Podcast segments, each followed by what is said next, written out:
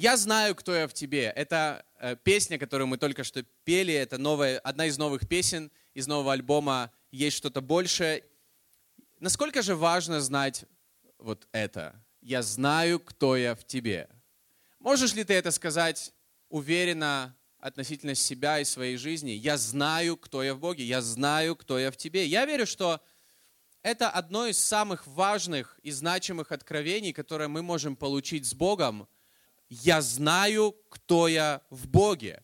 Потому что это то, что определяет, куда ты движешься, как ты будешь себя вести, как ты будешь поступать, какие решения ты будешь приводить. И я хочу привести пример, что э, свой пример, но я думаю, это реально относится к каждому из нас, что мы все задумываемся в какой-то момент, а кто я? Кто я вообще по жизни? И я в школе, еще когда я учился в школе, я начал профессионально заниматься спортом, и когда я заканчивал школу, я закончил со спортом. Я просто понимал, что спорт это не то, с чем я хочу связать свою жизнь, и тогда я задавался самым важным вопросом, наверное, одним из самых важных вопросов в жизни, а кто я? А кто я по жизни? И на самом деле, не получив ответа на это, я пошел учиться в Институт строительства и архитектуры по направлению архитектура. Знаете почему?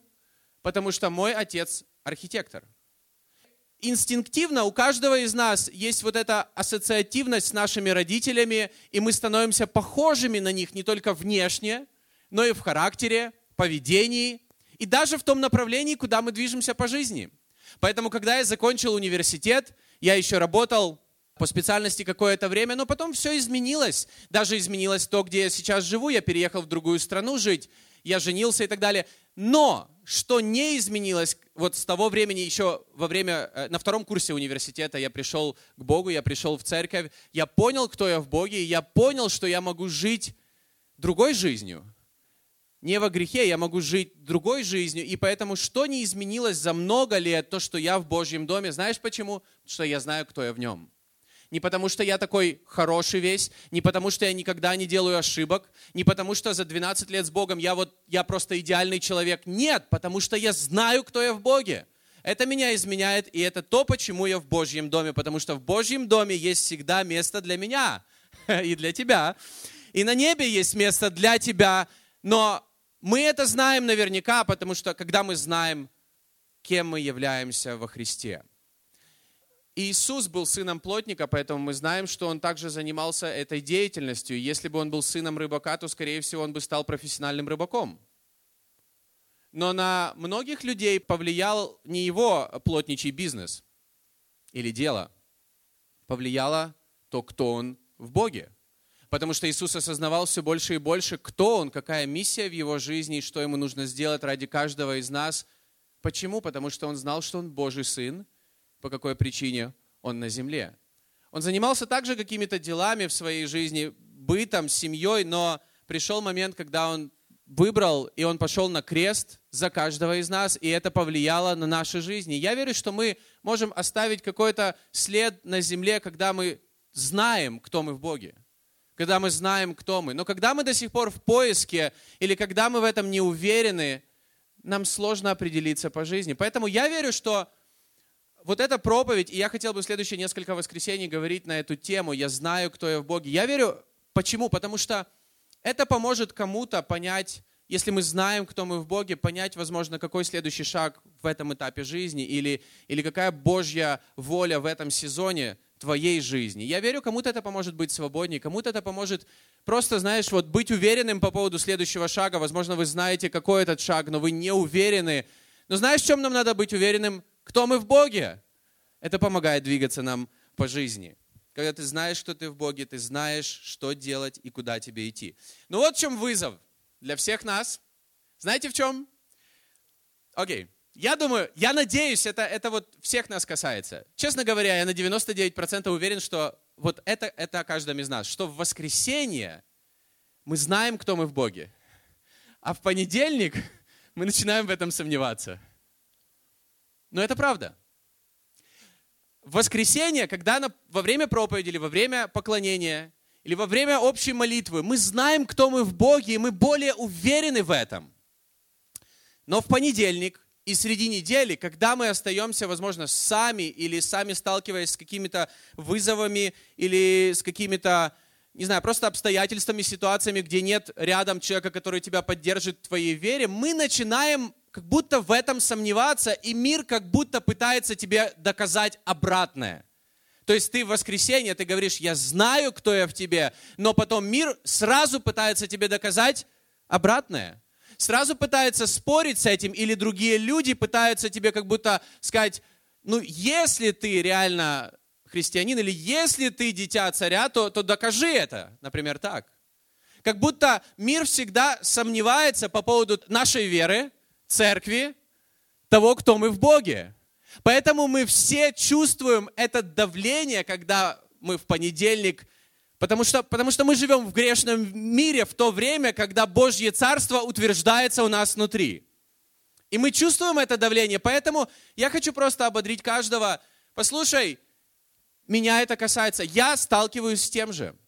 Мы все это чувствуем, вот это давление, когда мы начинаем, как будто, знаешь, какие-то вот вещи приходят, или даже мысли из-за каких-то ситуаций, которые ставят под сомнение твою позицию в Боге, твою позицию во Христе. Именно поэтому я и хочу об этом говорить. И размышляя об этом, я заметил, что по всей Библии люди, которые верили или доверяли Богу, шли за Божьим призывом, слышали что-то по поводу своей жизни от Бога, потом сталкивались с обстоятельствами, которые пытались как будто им доказать обратное, чем то, что Бог говорил в их жизнь.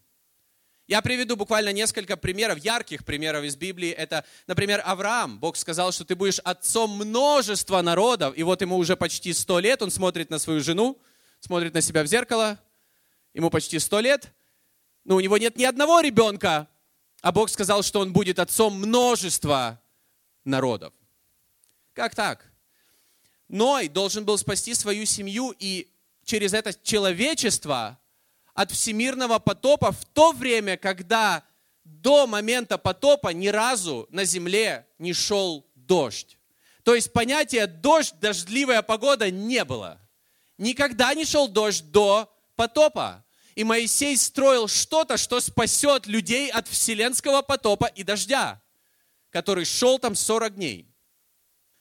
То есть, когда он смотрел на свою реальность, она спорила с тем, что Бог обещал или что, к чему Бог его призвал. Иосифу Бог обещал, что он станет выше своих старших братьев, и даже родители склонятся перед ним, но после этого его продают его же братья в рабство. И много лет другая реальность ему говорит об обратном. Моисея Бог призвал стать великим лидером для своего народа, спасти свой народ буквально от рабства но он заикался не то, чтобы говорить какую-то красивую речь. И в моем понимании всегда, кстати, это та причина, почему я боялся лидерства в целом, потому что я никогда не был красноречивым. И вот Моисей, он вообще заикался, и ему нужно было стать лидером для всего народа. Как ему это удалось или как ему быть таковым? Иисус обещал Петру, что он станет одним из столпов и лидеров церкви, но он отрекся от Иисуса трижды, и после этого каждое утро петухи напоминали ему об этом. То есть другая реальность ему говорила, нет, ты не тот, кто Бог говорил, или что Бог говорил о тебе. Павел был одним из лучших, кто гнал церковь и убивал христиан.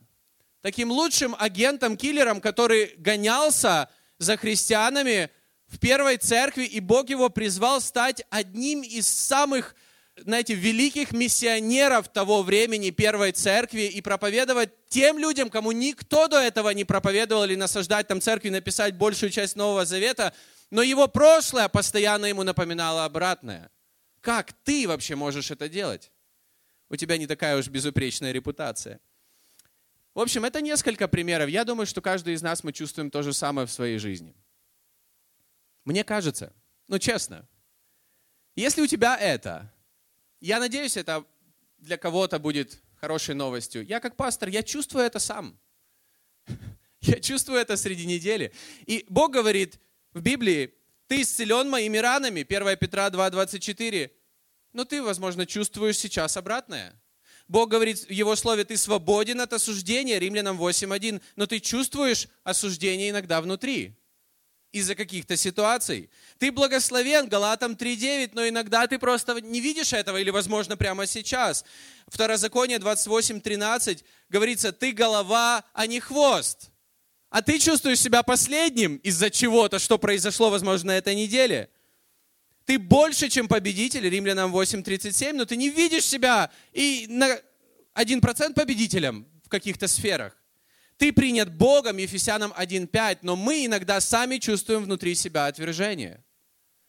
Поэтому даже Иисус Христос имел такое же давление. И я думаю, что об этом говорится в Библии, чтобы мы понимали, что если мы это чувствуем или мы это проходим, Иисус это, это же проходил, и Он для нас пример. Он это прошел, и Он также сталкивался с этим.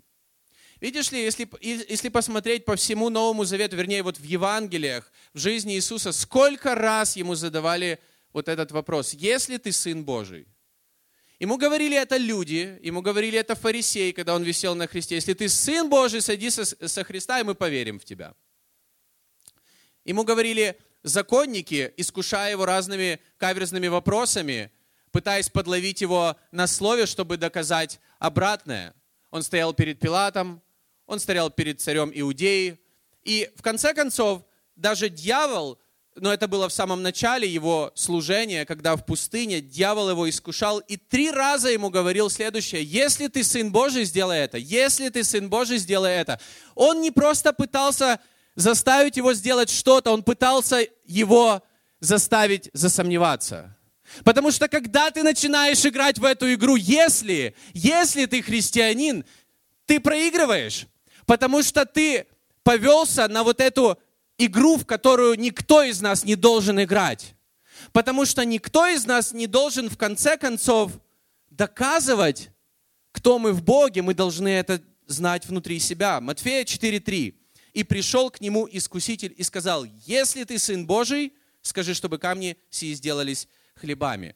В оригинальном тексте Нового Завета вот это слово «искуситель» это не, оно немножко не так как у нас искуситель, это глагол, который искушает. То есть пришел тот, кто искушает. И это глагол в настоящем времени, который искушает сейчас и постоянно. То есть это его такая функция, это его такое дело, это его такое призвание, которое он себе выбрал, искушать постоянно. Это греческое слово также имеет следующие синонимы, соблазняющий, совращающий и испытывающий. То есть искуситель это который постоянно искушает, постоянно соблазняет. И вы знаете что? Дьявол не поменялся, он будет это делать постоянно относительно нас. Особенно тогда, когда мы заявляем, я знаю, кто я в тебе, и он будет делать все, чтобы нас искушать и говорить нам, если это так на самом деле, докажи это. И мы можем попытаться кому-то что-то доказывать. И это то, что мир будет делать всегда по отношению к церкви, к нашей вере и к тому, кто ты в Боге, если ты Сын Божий, если ты дитя царя, если... Никогда не отвечай на этот вопрос. Не отвечай на этот вопрос даже. Потому что Иисус никому никогда не доказывал, что Он Сын Божий. Людям нужно было это поверить. Он любил Бога, у него были взаимоотношения с Богом, он любил людей, он служил людям. И его жизнь и плоды на самом деле так много доказывали о том, что он Божий Сын. Но люди, которые сомневались, их проблема была, что они уже сомневались, и тогда они говорили фразу «если, то докажи мне». Но ему не нужно было никому ничего доказывать.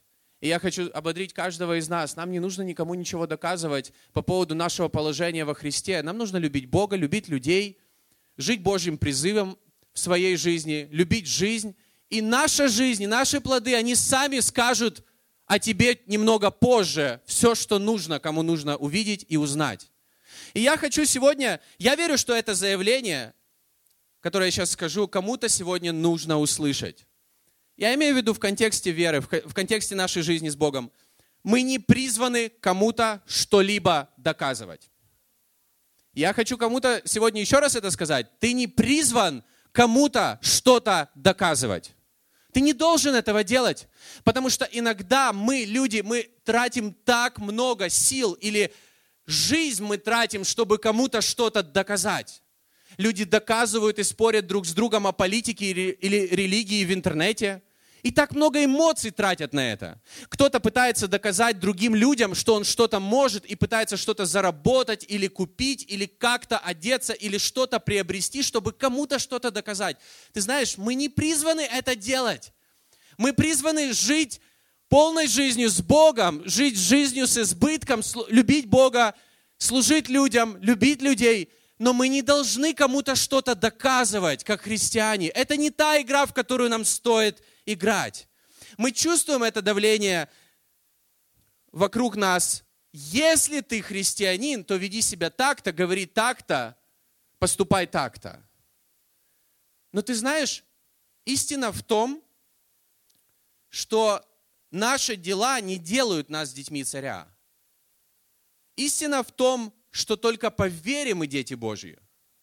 Поэтому оно никогда не будет работать в эту сторону. Если ты христианин, то докажи это тем-то, тем-то, тем-то. Или делай то-то, то-то, то-то, то-то, и тогда мы поверим, что ты христианин, и дадим тебе медальку. Ты христианин. Но мы не должны получать эту медальку от кого-то, кроме Бога. Бог приходит к тебе, принимает тебя таким, какой ты есть, говорит, ты мое дитя, ты мой сын и ты моя дочь. И это меняет все. Чем больше мы в этом, это меняет все в нашей жизни. Иоанна, 1 глава, 12-13 стих. «Но всем тем, кто его принял и поверил в его имя, он дал власть стать детьми Божьими, детьми, рожденными не от крови, не от желаний или намерений человека, а рожденными от Бога». И может быть это простые вещи, но я хочу еще раз это напомнить. И еще раз, чтобы, знаете, у нас это было утверждено внутри нас, потому что мир будет пытаться, знаете, вот с этими вещами спорить. И мы можем это чувствовать внутри себя. Или, например, не греши, если ты спасен. Не греши, если ты спасен. Или не греши, если ты христианин и ты в церкви. Но ты знаешь, Библия так не говорит. Это не истина, которая делает нас свободными. Знаешь, что Библия говорит? Ефесянам 2 глава, 8-9 стих. «Ибо благодатью вы спасены через веру, и сие не от вас, Божий дар, не от дел, чтобы никто не хвалился». Поэтому, когда ты веришь, что Иисус умер за тебя, и ты принимаешь это в свое сердце, и ты принимаешь Его как Спасителя, ты перестаешь грешить и живешь другой жизнью. Не греши, если ты спасен. Мы не должны играть в эти игры, как будто переворачивать истину наоборот. Нет, мы не должны этого делать, друзья. Аминь. И, и мы должны быть свободны, и мы можем быть свободны, потому что мы никому ничего не должны доказывать. И когда мы точно знаем, кто мы в Боге, кто Бог в нашей жизни, это будет менять нашу жизнь. Все больше и больше. Сто процентов, потому что это истина. Сегодня после собрания будет водное крещение, и я уже говорил, я невероятно рад за каждого человека, который будет принимать водное крещение. Но это не по поводу тех людей, которые уже стали идеальными, поэтому они принимают водное крещение. Это по поводу решения людей. Иисус мой Бог, и я знаю, кто я и какой жизнью я хочу жить вместе с Ним.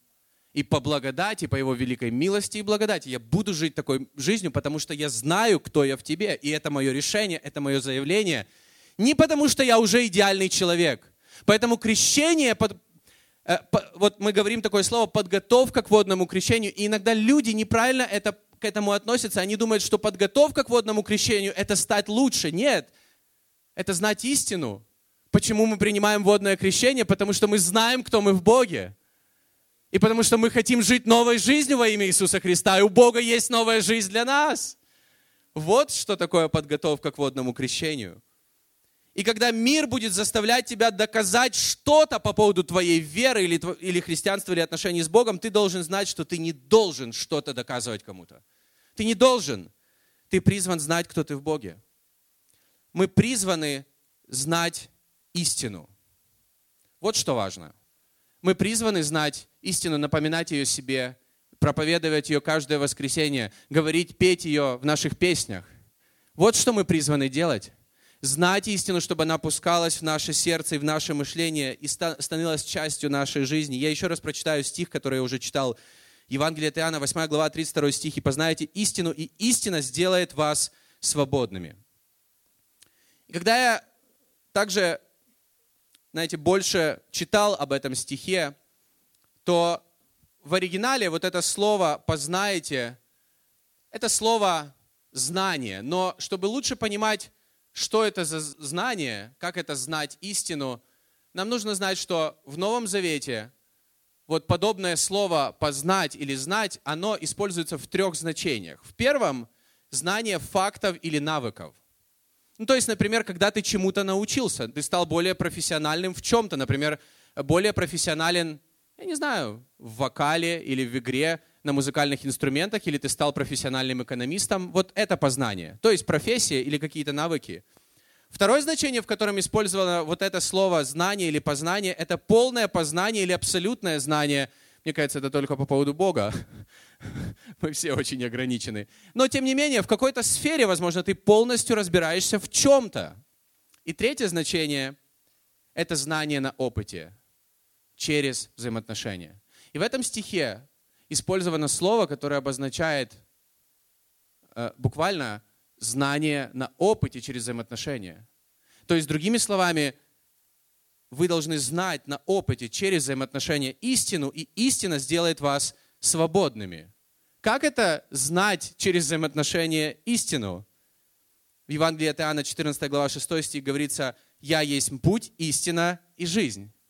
Истина – это Он, это Божий Сын. И поэтому дальше в этой же э, главе Иоанна 8 глава, мы прочитали 32 стих, «И познаете истину, истина сделает вас свободными». И Иисус, когда говорит дальше, Он говорит следующее, Иоанна 8 глава, 36 стих, «Если Сын освободит вас, то истина свободны будете». Он дальше говорит уже прямо, что истина – это Сын Божий, это Иисус Христос.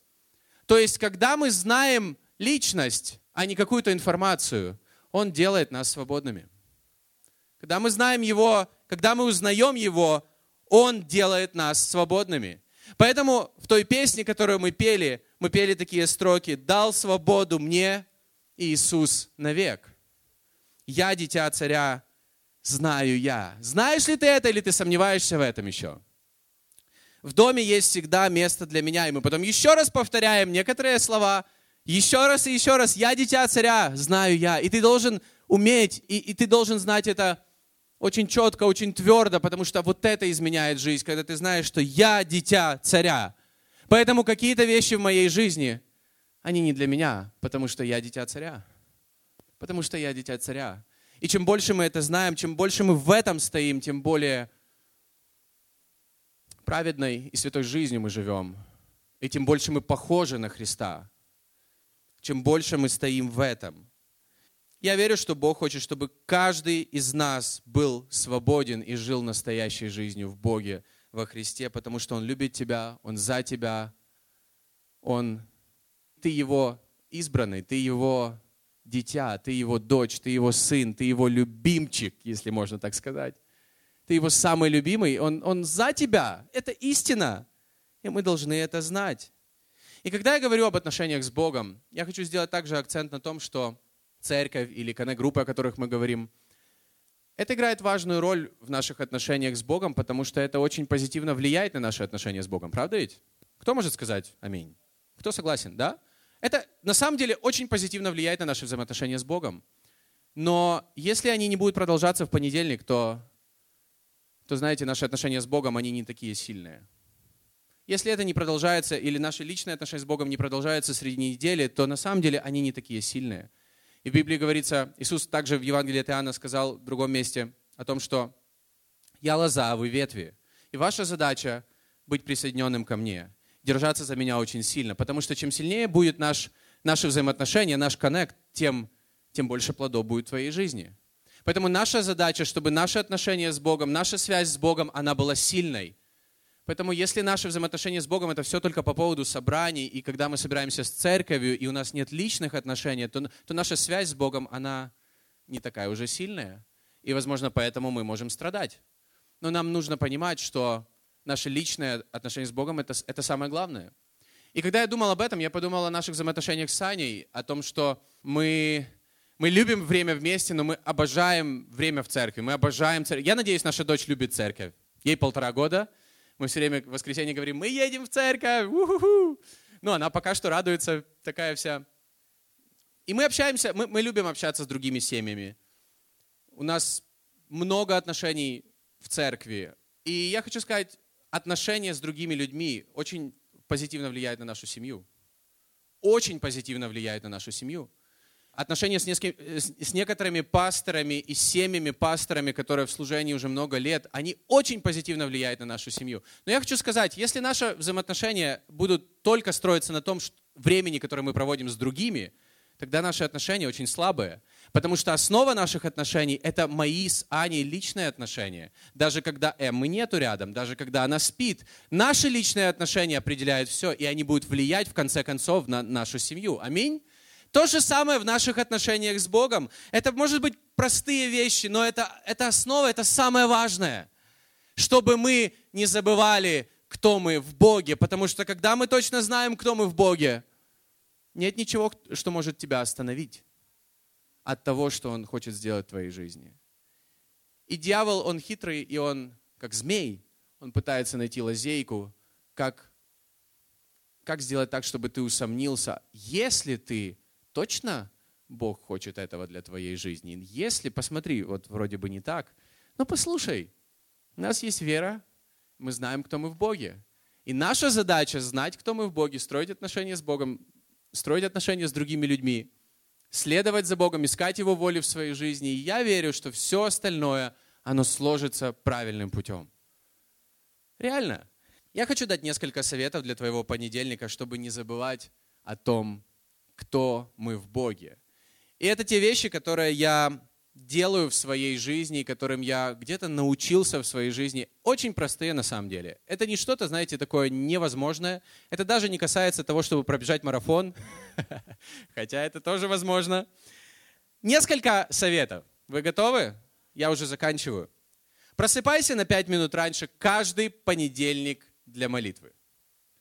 Просыпайся на 5 минут раньше, чем ты должен проснуться в понедельник, именно в понедельник, ради молитвы к Богу. И я, я заметил такую вещь, что наш понедельник это, это очень важный день. Потому что это первый день, когда у большинства из нас начинается, знаете, другая жизнь, не воскресный день, а, а понедельничный день. Это время важно начать с Богом, доверить это время Богу. Проснись на пять минут, и пусть эти пять минут будут просто твоим временем молитвы, когда, когда ты можешь вот о чем тебе молиться в эти пять минут, целых пять минут? Бог, пусть будет твоя воля в моей жизни в этой неделе. В том, что в той суете или в тех вызовах или тех ситуациях, проблемах, которые у меня могут быть или есть на данный момент, я доверяю все тебе. Проснись на пять минут раньше именно по понедельникам. Возьми, прими решение именно по понедельникам. Каждый понедельник, через неделю, после воскресенья. Когда ты в воскресенье в Божьем доме, в понедельник. Возможно, поразмышлять о том, что было сказано в понедельник. Возможно, открыть свой конспект и, может быть, подумать, Бог, что ты хочешь мне сказать в понедельник. И я надеюсь, что если вы сможете это делать хотя бы 4-5 недель, возможно, вам понравится, и вы добавите вторники. Но это уже другое. Еще одно. Найди способ читать Библию каждый день. Найди способ читать Библию каждый день. Хотя бы еще 5 минут. Каждый день. Может быть, 5-10 минут. Моя задача минимум читать Библию каждый день 15-20 минут. Кто скажет, пастор, всего 15-20 минут? Знаете, что такое 15-20 минут? Это Библия за год. 15-20 минут – это Библия за год. Есть планы чтения Библии, это занимает 15-20 минут, и ты прочитаешь Библию за год. Ну, я говорю, это минимум. Минимум, который я сам себе поставил. То есть это вот меньше этого не может быть в моей жизни. Не может быть. Так же, как отношения с моей женой, так же, как какие-то вещи, которые, знаете, у нас есть сложные дни, когда мы много всего делаем, но в самом начале дня мы должны сказать друг другу, я тебя люблю. Это какие-то базовые вещи, но которые, они так много значат для меня и для нас обоих. Э, и третье, говори истину о себе в самые сложные моменты. И, возможно, это сложно. Возможно, это сложнее всего. Говори истину о самом себе, провозглашай ее – Исповедание веры буквально обозначает повторять то же самое, что говорится в Библии о тебе. Говори истину о самом себе в самые сложные моменты. Вместо того, чтобы самоосуждать или вот заниматься самоосуждением, когда ты упал или даже когда ты согрешил, говори в этот момент или сразу после этого истину о самом себе, кто ты в Боге, потому что это будет все менять. Потому что самоосуждение не равно покаяние. Покаяние равно осознание, кто ты, кто Бог, и ты с этим осознанием приходишь к Богу. Возможно, становишься на колени, но ты получаешь мир, и ты получаешь свободу из-за Него, когда мы знаем истину. Когда Бог нам напоминает истину, поэтому в самые сложные моменты провозглашая истину о самом себе. И мы сделали с командой, подготовили небольшую такую, не знаю, шпаргалку или помощь для каждого – мы сделали страницу, на которую вы можете попасть по ссылке media.hilson.rf или media.myhilson.ru на английском или на русском, как вам нравится. Это страница, где, мы, э, где вы можете послушать песню «Я знаю, кто я в тебе» на русском языке, если вы ее еще не слушали, посмотреть видео. И также там есть картинки на телефон или на рабочий стол дома, на компьютере или на работе. Не знаю, можно ли у вас сделать такое на работе на английском и на русском языке с 20 истинами, кто ты в Боге. Они у меня сейчас здесь на экране. И они очень стильные, классные картинки, но это напоминание того, кто ты в Боге. Это для того момента, когда тебе нужно будет это напомнить, и ты не знаешь, как это себе напомнить. И здесь говорится, я избран, 1 Фессалоникийцам 1.4, со стихами из Библии. Я призван Богом. Так, выключается телефон. Я преображаюсь Его образ. Я новое творение. Я храм Святого Духа. Я прощен по Его благодати. Я избавлен от проклятия закона. Я благословен. Я голова, а не хвост. Я наверху, а не внизу. Я победитель. Я свободен. Я силен в Боге. Я исцелен Его ранами. Я свободен от осуждения. Я в мире с Богом через Иисуса Христа. Я больше, чем победитель во Христе. Я принят Богом, и я имею все в Боге. Ты знаешь, нам нужно это провозглашать в самые сложные моменты своей жизни. Нам нужно учиться это делать. Возможно, это тебе поможет, возможно, что-то другое. Давай все вместе встанем.